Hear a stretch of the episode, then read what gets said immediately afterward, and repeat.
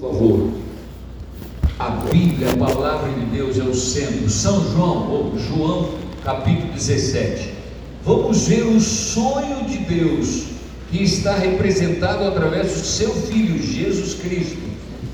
No, no capítulo 17, onde quinta-feira nós tivemos a leitura do Revivados dessa semana, de, de quinta-feira Olha que lindo a oração de Jesus Cristo. Aqui ele revela o sonho de Deus. Você começa a ver ali claramente o quadro. Do verso 1 ao verso 5, você vê Jesus orando primeiramente por si. Ele está colocando diante de Deus a sua vida e o desafio da missão que ele veio cumprir na terra. Dos versos 6 ao verso 19, você vê Jesus orando por seus discípulos, aqueles que estiveram com ele, que o acompanharam, que dormiram com ele, que caminharam com ele, que durante três anos e meio estiveram com ele, vivendo dia e noite. Oração por seus discípulos. E no verso 20 em diante, você vê a, a oração especialmente em favor de você e de mim. E eu me lembro, quando eu leio isso, me lembro na primeira vez que eu descobri que Jesus tinha orado por mim. Eu fiquei emocionado. Jesus orou por mim. E ele diz: Não oro só por esses, mas oro por aqueles que um dia conhecerão esta verdade. Que coisa maravilhosa! Ele orou por mim também. Vamos ver um pouquinho então dessa maravilhosa bênção da oração de Jesus, do sonho de Jesus, o sonho de uma igreja. Que tipo de igreja é essa? Se você ver São João 17, nós não vamos ler o capítulo inteiro, vamos tomar alguns versículos para poder mostrar e ver aí. Versículos 13 e 14 diz assim: Mas agora vou para junto do Pai, junto de ti, e isto falo no mundo, para que eles tenham o meu gozo completo em si mesmos. Eu lhes tenho dado a tua palavra, e o mundo os odiou, porque eles não são do mundo, como também eu não sou. Primeira coisa que a igreja do sonho de Jesus é uma igreja alegre. Na minha Bíblia diz gozo. A palavra que nós gostamos mais no meio do português é alegria. Gozo, alegria. Na NVI diz a minha alegria em plenitude. Para ele só há uma alegria completa no Senhor. Porque ele diz: dado a tua palavra. É a satisfação na palavra de Deus. Você pode ver lá Salmo capítulo 1, versículo 2. Minha alegria, o meu prazer está na lei do Senhor. Tem também Salmo 37, versículo 4, diz: Agrada-te no Senhor, Ele satisfará os desejos do teu coração.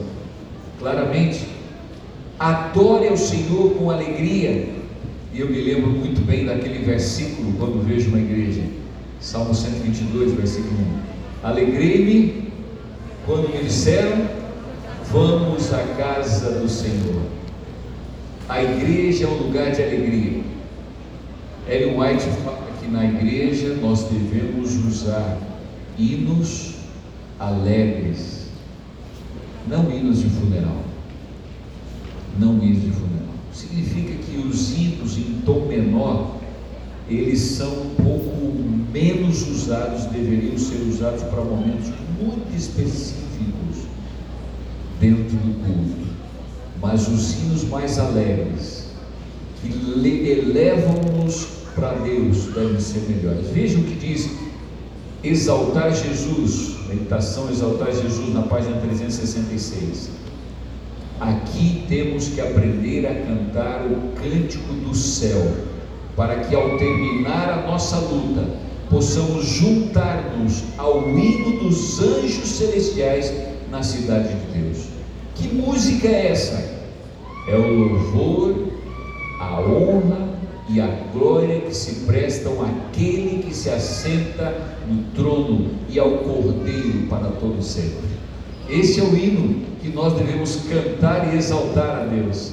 É o hino do louvor, da honra e da glória prestadas àquele que realmente é o dono, é o proprietário, mantenedor deste lugar. Segunda característica, vemos nos versos 15, 16 e 17, diz assim: Jesus, não peço que os tires do mundo, e sim que os guardes do mal. Eles não são do mundo, como também eu não sou. Santifica-os na verdade, a tua palavra é a verdade. O sonho de Deus é ver uma igreja santa, santificada, irmãos, santa. Ele mesmo diz: na palavra, santifica-os na verdade, a tua palavra é a verdade. Ele sonha e diz: sede santos, porque eu sou santo convida aos irmãos, aos adoradores que vêm a este lugar para ser santos como Jesus, sem culpa na santidade. Quer dizer, aqui é como um hospital onde vem todo tipo de enfermos, mas que coloca diante de Deus, se coloca diante dele, santifica a sua vida e muda a sua vida para se tornar santo, sem culpa, onde é perdoado dos seus pecados. Paulo diz: um novo homem em santidade, isento de culpa. E ele ainda diz: todos os nossos dias. Você pode ver aí em Tessalonicenses 3,13 e Lucas 1,17, 75, perdão. A santidade também nos permite ver Deus. E é interessante como vemos, algumas pessoas vêm à igreja e não conseguem ver e sentir a Deus. E eu permita-me dizer algo. Esse elemento aqui tem sido um intruso no meio da igreja, perigoso e tira a atenção e a santidade desse ambiente. Porque é fácil eu ir lá do outro lado do mundo em um segundo, olhando isso aqui. No momento em que me desconecto da presença de Deus, me conecto em alguma outra coisa qualquer. Não aconteceu com você de você ir ao celular para resolver uma coisa e quando você abre você viu alguma coisa numa rede social qualquer você vê, já tomou vários minutos, para não dizer mais do que isso. Depois você desliga e diz: O que foi mesmo que eu vim ver aqui no celular? Fácil é, no momento de adoração, o diabo colocar diante de você isso, você desconectar do que está acontecendo nesse ambiente, desconectar da presença de Deus nesse lugar e conectar-se com as coisas comuns deste mundo. E Jesus diz: eles não são do mundo, como eu não sou. Santifica-os, na verdade, a tua palavra é verdade. É esse o plano de Deus. Santos, você e eu, santos, podemos sentir a santidade de Deus através do louvor, podemos sentir a santidade de Deus quando caímos de joelhos Podemos sentir a santidade de Deus quando abrimos a palavra dele falando no nosso coração. Podemos sentir a santidade de Deus quando abraçamos um irmão uma irmã. Aqui é um lugar de santidade. Hebreus 12, 10 e 14 diz: Segui a paz e a santificação, sem a qual ninguém verá a Deus. Terceira característica, Você pode ver aí na sua Bíblia, se você já fechou, João capítulo 17, voltemos a abri-la. João 17, agora você vê o verso 11, por exemplo, diz assim: Já não estou no mundo, mas eles continuam no mundo, ao passo que eu vou para junto de ti, Pai Santo, guarda-os em teu nome que me deste, para que eles sejam um, assim como nós. Você pode ver aí no versículo 11, seja um. Você pode ver no versículo 21, seja um. No versículo 22, seja um. Versículo 23, ele diz: na un, aperfeiçoados na unidade. Olha aí, o plano claro de Jesus para a igreja é uma igreja unida Há apenas um corpo e apenas um espírito, diz Paulo em Efésios capítulo 4. E a gente gosta de cantar aquela música que diz do Salmo 133, versículo 1: Como é bom e agradável que estemos unidos como irmãos, todos juntos, não é isso? Porque Jesus nos deu esse exemplo de amor, de unidade, de companheirismo, de participação entre uns e outros, claramente, para que o mundo creia, diz o verso 21. O interesse e o plano de Deus na unidade é para que o mundo creia, tem uma intenção. Aliás, eu posso dizer a vocês, vocês podem colocar outdoors em toda a cidade de Palmas aí, apresentando essa igreja. É uma tremenda propaganda. Mas sabe qual a maior propaganda para essa igreja, o maior marketing? Uma igreja que se ama e vive unida. Contra isso, não tem quem possa derrubar e destruir. A união de forças onde se unem e se ajudam. E a gente viu isso muito na pandemia. Como a gente viu pessoas, quando a igreja estava fechada, pessoas que saíram visitar, nem que seja por telefone, nem que seja por Zoom ou por WhatsApp, e visitar os outros e perceberam pessoas que tinham necessidades e puderam levar comida a esta comunidade, ajudar famílias. Como a gente percebeu isso? Isso é um trabalho em unidade onde estamos intencionando e temos a intenção clara para que o mundo creia, diz o verso 21. Para que o mundo creia, uma igreja com divisões internas, ela não pode atrair crentes a Jesus, mas uma igreja unida, ela é uma força tremenda para que outros venham e vejam. É fácil. Pense bem, você gosta de estar perto de pessoas que vivem reclamando? De jeito nenhum. Mas como é gostoso estar perto de pessoas que sorriem, que contam histórias, que te atraem, que envolvem você. A igreja unida é aquela que envolve, traz a outros. Esta deve ser uma igreja onde se vive a unidade em Jesus Cristo. Quarta coisa, verso 18, veja lá. Versículo 18 diz assim: Assim como tu me enviaste ao mundo, também eu os enviei ao mundo. Verso 23: Eu neles e tu em mim, a fim de que sejam aperfeiçoados na unidade, para que o mundo conheça que tu me enviaste e os amaste, como também amaste a mim. Uma igreja do sonho de Jesus é uma igreja missionária. Eu fiquei contente em ver o vídeo aqui no começo do sonho que foi colocado para essa igreja. Porque se vê que essa é uma igreja missionária. Vocês, talvez a maioria não participou nesse grupo aqui, que é o grupo que representa o COB e faz parte da comissão diretiva plenária da União Centro-Oeste Brasileira, nós tivemos o privilégio de, quando chegamos aqui, antes da inauguração, dar uma passeadinha ali embaixo. E vocês vão poder fazer hoje na saída. E vocês vão ver, eu, eu acho que eu não posso adiantar algumas coisas, né? Senão. Pode? Ó, oh, tem uns segredos aí. nós vimos algumas coisas incríveis que já estão acontecendo, outras estão planejadas para que esse lugar não seja só um lugar de culto.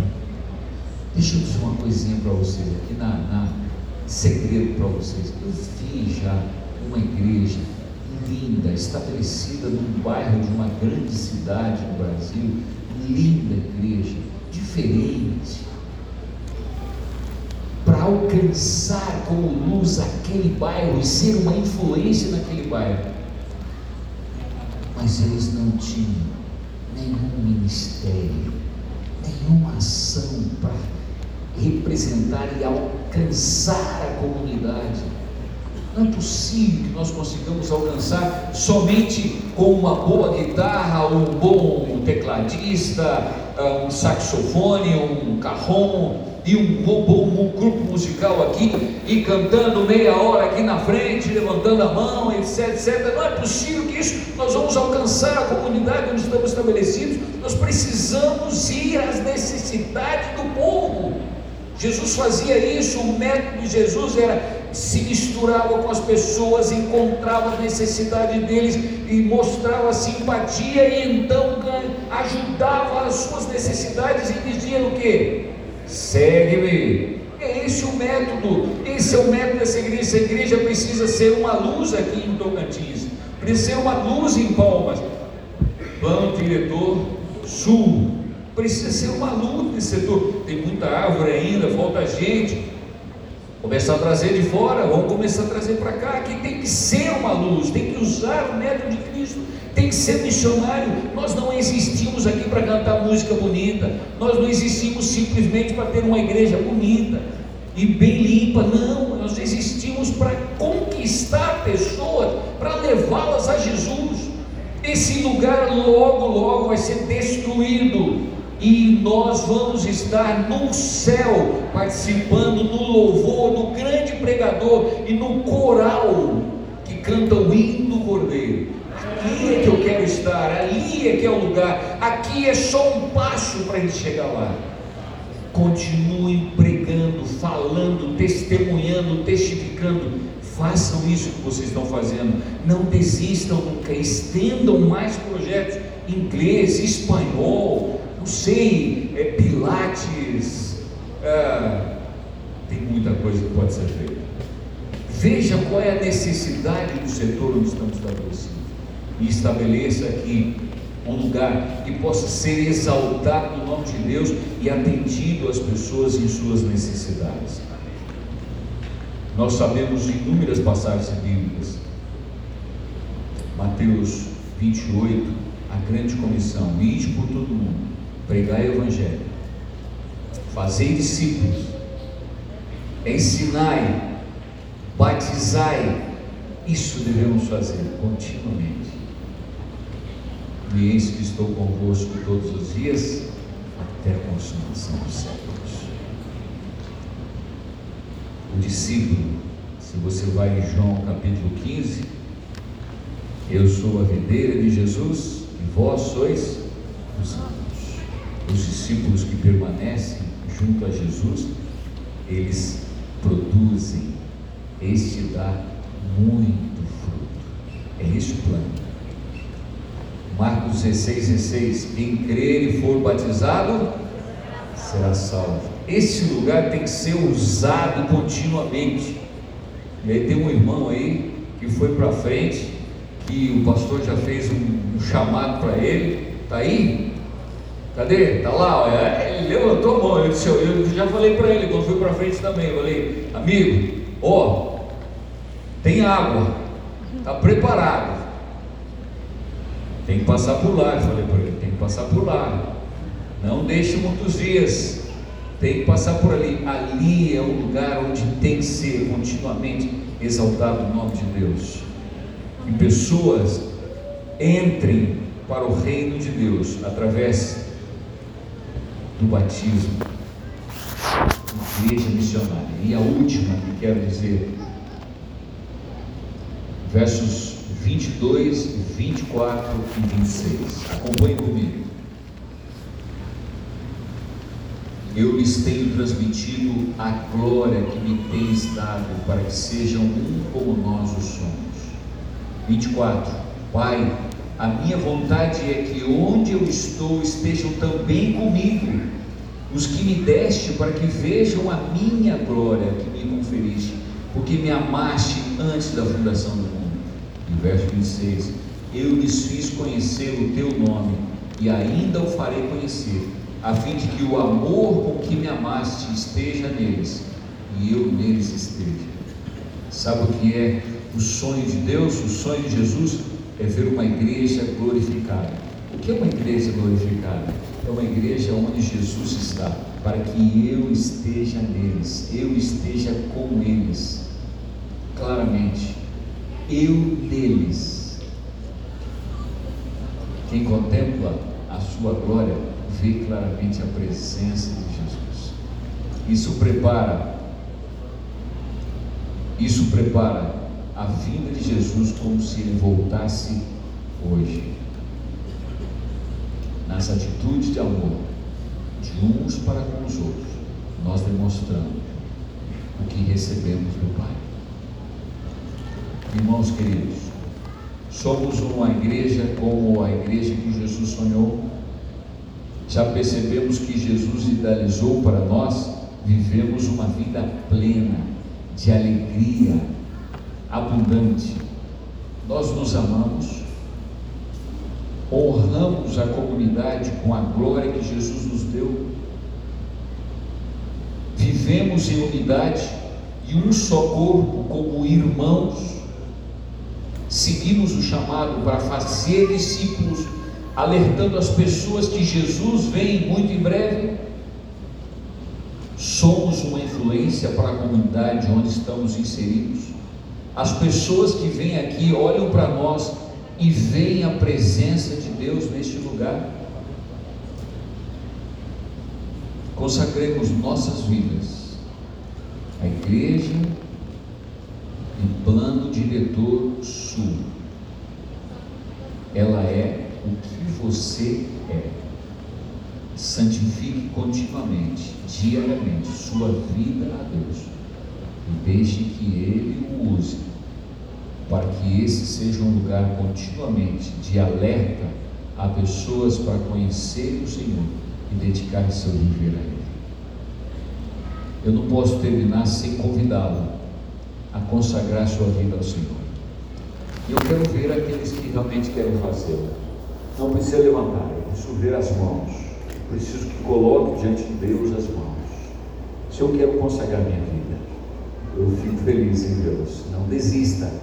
Vai precisar persistência. Tem alguns que já estão desistindo. Não desista. Persista. Eu quero orar. Senhor, olhe estas mãos, por favor, Senhor.